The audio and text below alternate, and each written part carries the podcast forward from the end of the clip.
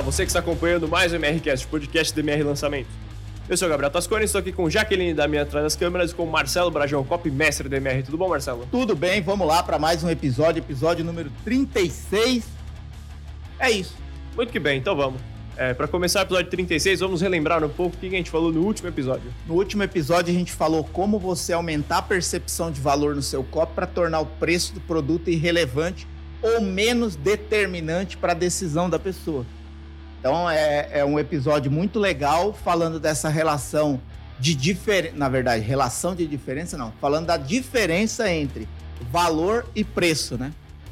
Quanto mais você aumenta a percepção de valor, mais o preço se torna um detalhe. Então, depois se você acabar de ouvir ou assistir esse episódio, vai lá e ouve ou assiste o episódio anterior, que tá muito legal mas esse aqui também tá animal. Então, antes de ir lá, fica aqui e acaba com esse. Quer é. dizer, acaba de ouvir esse.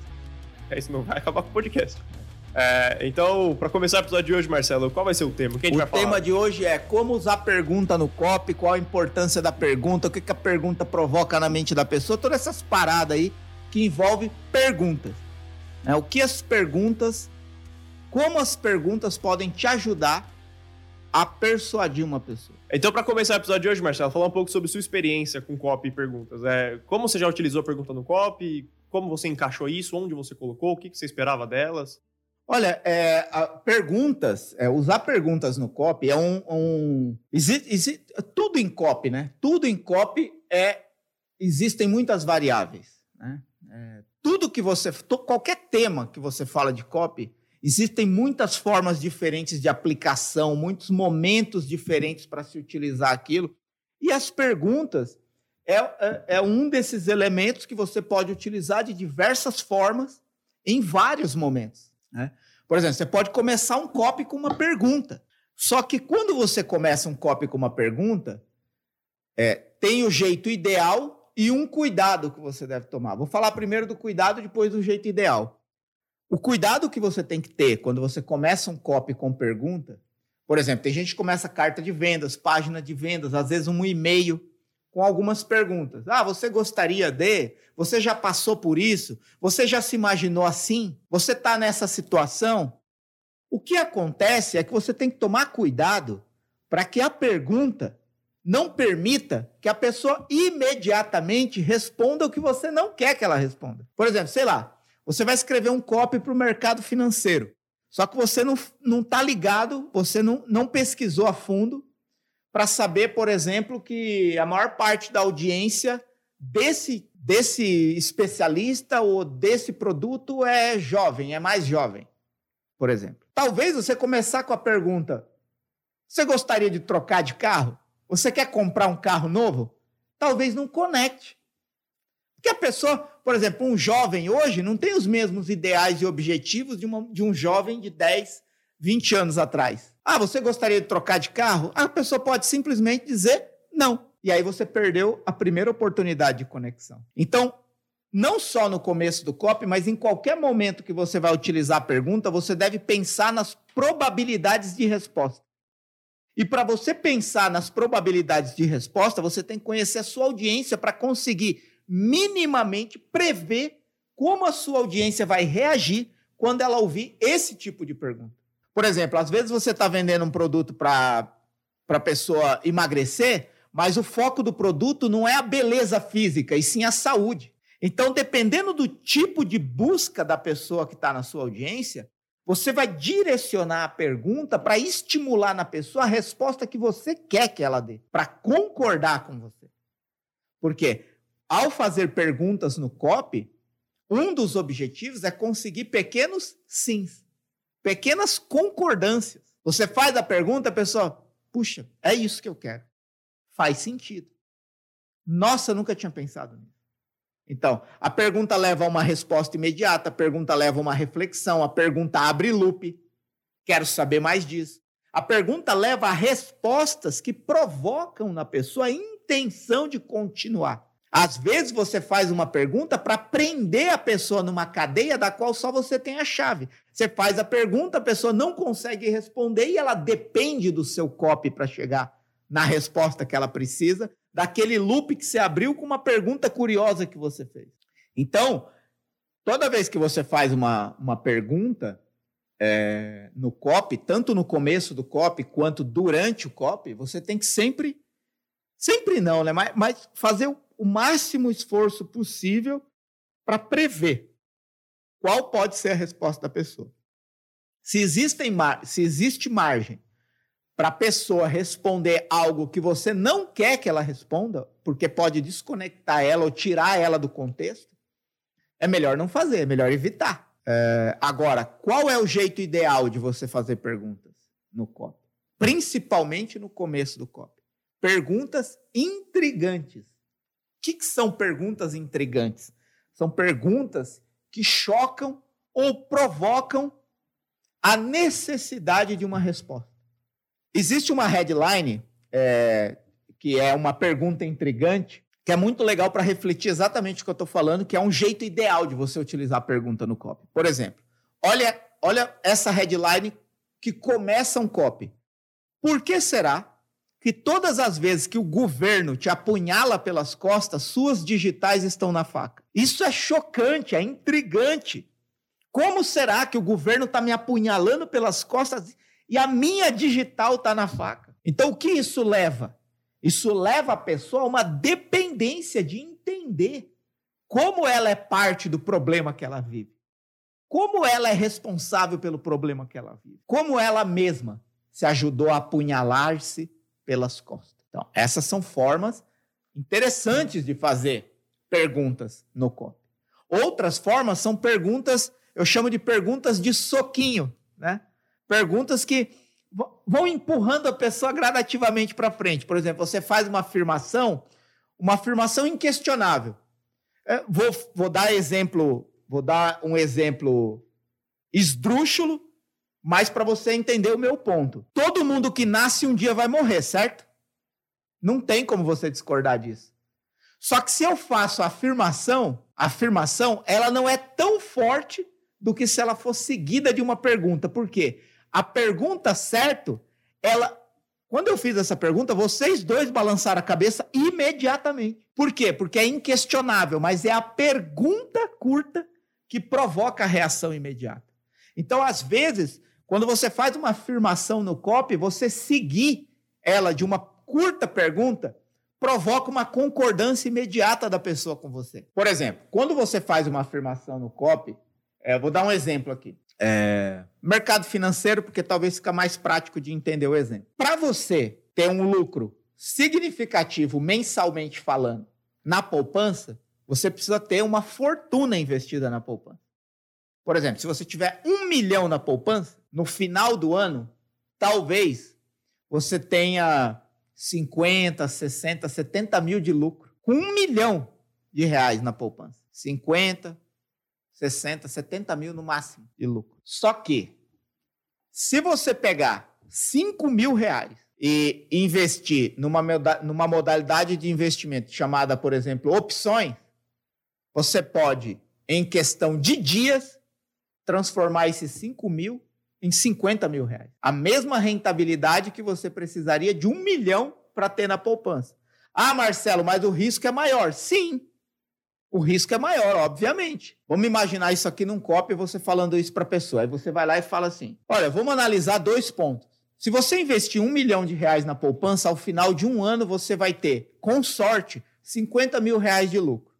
Mas se você pegar apenas 5 mil reais e investir nessa modalidade de investimento, você pode ter 10 vezes o seu valor investido multiplicado e ter 50 mil reais de lucro em questão de dias. Qual você prefere? Por quê? Se eu não falo desse jeito, a pessoa pode entrar no perigo do risco e simplesmente anular todas as minhas argumentações futuras, porque ela está pensando mais no risco do que no benefício. E dessa forma eu estou fazendo ela pensar mais no benefício do que no risco. Não que eu estou enganando ela, mas eu estou persuadindo ela porque lá na frente eu vou tocar no assunto da segurança, da proteção, de como não investir mais do que você tem de como não arriscar todo o seu capital. Por isso esse investimento é para poucos, mas enfim, é só para dar um cenário. Outras perguntas, faz sentido? De repente você tem uma analogia, né? E você faz uma analogia. Aí você termina aquilo. Faz sentido? Então, esse tipo de pergunta vai, é, são perguntas soquinho, vai jogando as pessoas para frente. E as pessoas. E, a, e aquilo vai se tornando mais agradável de, de ler ou de ouvir. Né? Então é isso. Se você vai utilizar perguntas no copy, utilize perguntas das quais você não abra muita margem para a pessoa responder o que você não quer que ela responda, porque isso pode tirar ela do copy. Utilize perguntas intrigantes que façam a pessoa depender do seu copy para ter a resposta. E utilize perguntas soquinhos, que logo após uma afirmação leva a pessoa instantaneamente a concordar com você. Faz sentido? Certo? Isso não é o melhor para você? O que te parece melhor? Percebe? Quanto vale você provocar esse tipo de satisfação na pessoa que você mais ama? Percebe? Então, é, é você tentar ao máximo utilizar perguntas que levem as pessoas para questões indiscutíveis: vida, morte, amor. Todo mundo quer ganhar dinheiro, todo mundo quer se dar bem na vida, todo mundo quer ser feliz. Então, baseado naquilo que basicamente é o que todos buscam, você pode generalizar em pequenas perguntas que vão amarrando a pessoa e não tornam o seu copy um emaranhado de afirmações cansativas. Você tem que fazer isso, você precisa fazer isso, você deve fazer isso, você tem que acreditar nisso, isso acontece assim. Isso... Não, aí você vai. É, é, como, é, como é que você como é que eu posso dizer? Você vai arejando. Né? Quando você está com a casa pesada, naquele né? ar pesado, o que, que você faz? Você abre as janelas. Então, essas pequenas perguntas são janelas no seu copo para a pessoa respirar. Então, você vem ali numa tensão, olha, vai acontecer assim, se você fizer isso, acontece isso, tal, não sei o quê. Diante de tudo isso, o que faz mais sentido para você escolher esse ou esse lado? Mediante o benefício, não tem como a pessoa negar, percebe? Então, aí. Show. É, você acha que vale a pena ir, não pelo outro lado, talvez, mas, é, por exemplo, você pegar uma coisa que, que é um senso comum, que a pessoa pensa tendenciosamente para um lado, fazer uma pergunta, ela vai responder, sei lá, você acredita que beber água faz bem? A pessoa, sim. Você fala, é, pensou que sim, né? Mas não é bem assim. E você vai pelo outro lado para quebrar. Sim, essa, essa é uma é uma uma forma de utilizar a pergunta muito positiva. Só que o que, que eu penso? É, você concorda que isso que você acabou de falar é mais simples de se utilizar na fala do que no texto? Sim. Porque no texto você não garante o ritmo da pessoa. Por mais que você queira impor ritmo ali no texto, você não sabe se a pessoa vai dar exatamente essa interpretação. Não, vamos lá. Vou, vou... Beber água faz bem à saúde? Pergunta. Come... Imagina, começou um copo. Beber água faz bem à saúde? Obviamente, a pessoa vai dizer sim. Você respondeu sim, né? Mas acredite, beber água pode fazer mal à saúde. Talvez Talvez, se você utilizar isso na fala, você consegue dar mais conotação interpretativa, mais peso né, para a sua fala. Se você usa isso no texto, você tem que ler isso muitas vezes em voz alta e passar isso para outras pessoas para se certificar de que no texto está provocando o mesmo tipo de reação que você provocaria se você estivesse falando com uma pessoa, num vídeo ou presencialmente. Então, é, esse tipo de pergunta é muito positiva, até gosto, porque ele brinca com o paradoxo, com o contrário, com a polêmica, com a quebra de padrão. Mas você precisa saber se esse tipo de, de, de construção de texto ele vai funcionar tão bem quanto funciona na fala. E é importante, é, quando você abre pergunta no seu copy, você sempre tem que responder todas elas durante o seu copy? Ou existe algum momento que você pode, sei lá, você faz uma pergunta no copy, você deixa a resposta para se a pessoa adquirir a solução? Você abre uma pergunta que ela só vai receber com, com o resultado disso. Olha, existe essa possibilidade. Né? Vamos lá, vamos sintetizar aqui. Uh, normalmente, todo loop aberto, ou seja, toda reflexão aberta, toda provocação feita, ela precisa de uma conclusão, de um fechamento, de um desfecho, que é um, uma, uma necessidade humana. Você fechar, fechar ciclos, né? fechar raciocínio. Você precisa. É, você não pode ficar com uma, uma, uma coisa aberta na mente, né? Que é também o que provoca você ir para o próximo episódio na série, né? É, é, é, é, o loop aberto, é a pergunta feita, é os questionamentos que você acaba de fazer ali no final daquele episódio que fala assim: vou dormir ou assisto o próximo para ver como que. Né? Vou trabalhar ou mato mais uma hora aqui no próximo episódio? Então, é, as perguntas, né, as provocações, as, as reflexões, elas provocam no ser humano uma necessidade de fechar né, aquela informação. Uma, uma necessidade. Existe a possibilidade de você abrir um loop e a pessoa só conseguir fechar isso, só conseguir responder esse questionamento se ela comprar o produto? Existe. Mas você precisa fazer isso de uma forma muito bem feita para não deixar sua audiência puta. Porque ela pode simplesmente se emputecer com você e não voltar nunca mais. Se sentir enganada, frustrada, decepcionada. Né? Eu conheço pessoas que fazem isso.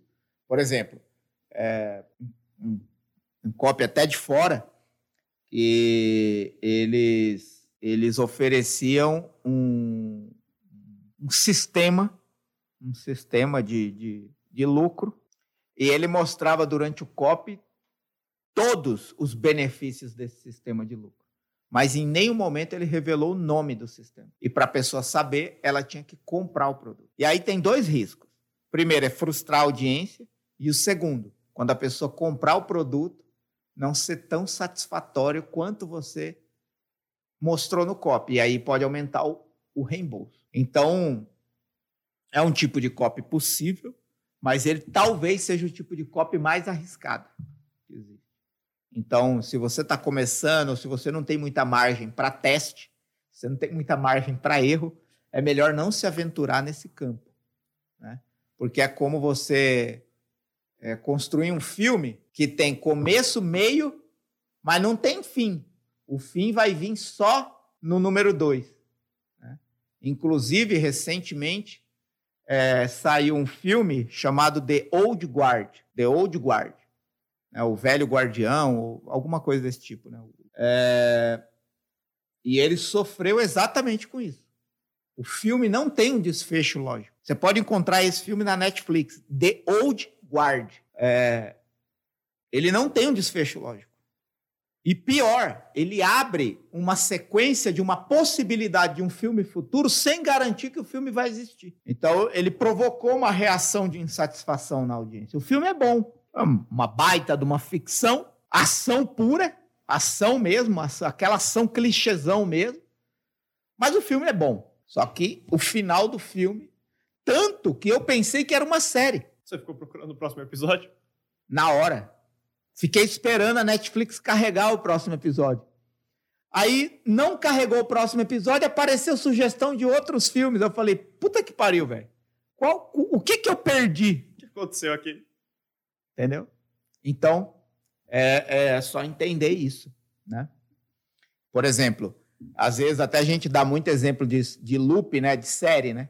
Loop aberto no final de um episódio para te levar para o próximo episódio. Mas quando isso é bem feito, o episódio em si é suficiente por si mesmo. O episódio teve começo, meio e fim, e aí depois do começo, meio e fim concluído, ele abriu um novo loop, que vai te levar para o próximo. Aí, pensando desse jeito, seria como se você estivesse fazendo um lançamento com vídeos. O vídeo 1, um, ele se basta, ele transmite, ele se basta por si. Ele, ele transmite a ideia. Né? Ele tem começo, meio e fim. O que, é que você faz no final do vídeo 1? Antecipa o vídeo 2. Abre um loop para a pessoa se interessar pelo vídeo 2. O que, é que você faz no final do vídeo 2? Abre o loop para o vídeo 3. O que, é que você faz no final do vídeo 3? Abre o loop para o vídeo de vendas. Então, é, é isso. Eu acho que esclareci aí, né? Só tomar cuidado com isso. Eu sei que existe, sei que tem gente que faz isso muito bem, mas é um campo delicado para se aventurar. Então, é, esse tipo de pergunta que, que gera esse tipo de reação às pessoas, isso tem muito a ver com o, o gatilho de curiosidade, né? O que, o que, ele causa nas pessoas. Sim. Sim. É, é, tem até uma frase, é, é engraçado isso, porque o que movimenta o mundo? O que movimenta o mundo? A pergunta ou a resposta? Tá vendo como é uma pergunta intrigante? Olha eu utilizando o tema do podcast para te provocar uma reflexão. O que movimenta o mundo? A pergunta ou a resposta? Se você partir do ponto de vista de que quando você descobre a resposta você se alivia, a tendência é quando você alcançar a resposta, você entrar numa zona de conforto, segurança e conhecimento. Você encontrou a resposta, tá tudo bem agora. Então, pensando nesse, nesse, por esse ponto de vista, é a pergunta que move o mundo. Por quê? Quando você faz uma pergunta para a qual não existe uma resposta, as pessoas se mobilizam para encontrar essa resposta. Por exemplo, qual que é a guerra atual? Como acabar com o vírus? Né? Não sei quando você vai ouvir esse podcast, eu espero que quando você ouvir a pandemia já tenha acabado, mas em todo caso, a pandemia foi uma realidade mundial, a pandemia é, do coronavírus foi uma pandemia mundial, afetou, to afetou toda a humanidade. Talvez a primeira vez na história que uma coisa de uma única vez simultaneamente afeta o mundo inteiro. A gente teve outras pestes, outras gripes, outras, outras é, é, pandemias, teve, mas elas demoraram muito tempo para se espalhar para todo mundo. Coronavírus, por causa da realidade atual do mundo, de conexão cotidiana de vários continentes, aeroportos, viagens, etc., isso se espalhou numa velocidade muito rápida e afetou simultaneamente, quase que na mesma semana, no máximo no mesmo mês, o mundo inteiro. Mas o que que isso jogou nosso, no nosso colo? O que fazer? E diante de uma pergunta sem resposta, cada um no seu quadrado começou a se virar nos 30 para encontrar uma resposta. Uma solução que fosse viável para si. Pô, eu saio, não saio, me cuido, não cuido, compro álcool gel, não compro, máscara, meu filho, minha esposa. É uma única pergunta: como acabar, como evitar, como me proteger? Percebe? Essas perguntas, elas provocam a mobilização. Quando encontrar a vacina, vai ser a resposta definitiva. E aí o que, que vai se estabelecer? Conforto, segurança, alívio. Toda aquela pressão de tensão, de mobilização, tende a esfriar tende a acabar. Porque não existe mais pergunta provocando a pessoa a encontrar uma resposta. Então é isso que você tem que pensar. Fazer uma pergunta bem feita tem esse poder de provocar, mobilizar, empurrar a pessoa na busca de uma resposta. E se você faz uma pergunta para a qual só você tem a resposta e você cria esse contexto, de quem ela depende para ter a resposta que você acabou de fazer para provocar ela? Ela depende de você. Ela depende do seu copy, ela depende do seu conteúdo, ela depende do seu produto, ela depende do seu acompanhamento. Por quê? Porque você soube fazer uma pergunta que provocou nela uma necessidade tal de uma resposta que ela vai depender de você para alcançar. Então, voltando na minha reflexão filosófica original, o que movimenta o mundo? A pergunta ou a resposta? A pergunta. É mais importante você ter uma pergunta boa do que uma resposta. E assim que você entrega a resposta para a pessoa, talvez seja interessante você criar uma nova pergunta para manter esse ritmo de envolvimento com a pessoa. Né? É isso. É, para centralizar tudo aqui só no, no, único ponto, você falou durante todo o podcast dos, dos riscos né, de fazer as perguntas. É, a pessoa responder alguma coisa que você não quer, é, a pessoa não gostar da resposta que você der, não ficar satisfeita. E a Jaque levantou um outro ponto, que é a pessoa ir buscar a resposta em um outro lugar. Isso pode acontecer, né? Sim, se você não. Se você provoca a pessoa com uma pergunta e você não dá a resposta satisfatória para a pessoa, qual que é a tendência? A insatisfação condiciona a continuação de uma busca. Se você não tem a resposta inteira para ela, ela vai procurar em outro lugar. Por exemplo, é aquilo que eu falei, né? É, normalmente, todo mundo. Vou dar alguns exemplos aqui, são mais fáceis mais fácil de você conectar. Por exemplo, todo mundo, provavelmente, que vai ouvir esse podcast, nós aqui, já fomos impactados por algum copy, ou alguma oferta, ou alguma oportunidade de emagrecer. Mesmo sem necessariamente estar precisando ou querendo emagrecer. Mas é um tipo de oportunidade, de promessa, de oferta que praticamente todos os dias, se você fizer uma busca superficial na internet, você vai achar centenas de possibilidades. Só que o que, que acontece? Normalmente, quando a pessoa não conhece a fundo a audiência ou não viveu na pele o problema, vamos supor, você é magro. Você é magro, Gabriel. Gabriel, você é magro. Para quem está ouvindo não está vendo o Gabriel, estou falando com o Gabriel agora. Você é magro. Se você vai escrever um copy com um produto de emagrecimento que vai ser oferecido, a sua percepção da necessidade de alguém emagrecer é totalmente diferente de uma pessoa que está acima do peso ou estava acima do peso e emagreceu. Por quê? Simplesmente porque você nunca sentiu na pele o que sente uma pessoa que está acima do peso. Ponto. É simples de entender. A ausência de experiência limita a capacidade de persuasão. Tá, Marcelo, então eu tenho que engordar para ser capaz de escrever um copo de emagrecimento? Não. Você precisa entender. Você precisa se misturar com a sua audiência. Você precisa ouvir a sua audiência. Você precisa acreditar no que a sua audiência coloca para fora e te indica de evidência do que você deve dizer para que ela diga sim ao que você está oferecendo para ela. Então, a ausência de experiência é suprida pelo conhecimento da audiência. Eu estou sendo filosófico hoje. Então, anota aí que eu nem lembro mais as frases que eu falei. Então, a ausência de experiência ela é suprida pelo conhecimento da audiência. Só que o que, que a maioria que eu vejo aí acontece? Todo mundo que vai. É até engraçado isso, né? Porque também uma visão de que emagrecimento é uma coisa, uma busca só feminina, né? Aí o que. A, a, normalmente, né? Você vê muitos copos assim. Ah, você não quer emagrecer e, e usar o, o biquíni dos seus sonhos na praia? Dependendo da audiência que você tem, isso faz todo sentido. Provavelmente mulheres novas, provavelmente uma audiência com maioria de mulher e mulheres novas que gostam de praia. Fora isso, esse copy não vai conectar. Por exemplo, esse copy não vai conectar com a minha, sei lá, com a minha prima de 45 anos, mãe de três filhas, ela não quer colocar Tipo, talvez, talvez o desejo dela não é colocar um biquíni e mostrar um corpo bonito na praia. Então você tem que saber se a pergunta ou a provocação que você está fazendo, a reflexão que você está levando a pessoa a ter, ela realmente conecta com a audiência que você tem. É o mesmo exemplo que eu dei lá no início do carro.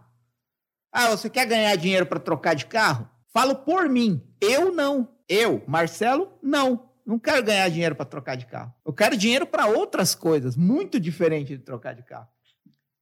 Quando eu tinha vinte e poucos anos, aí sim, eu queria ganhar dinheiro só para comprar um carro.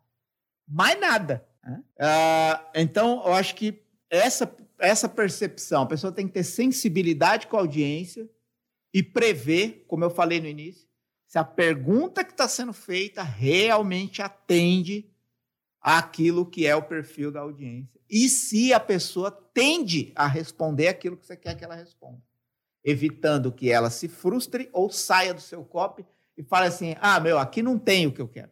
Deixa eu procurar em outro. E aí ela vai procurar em outro lugar e fatalmente ela vai achar.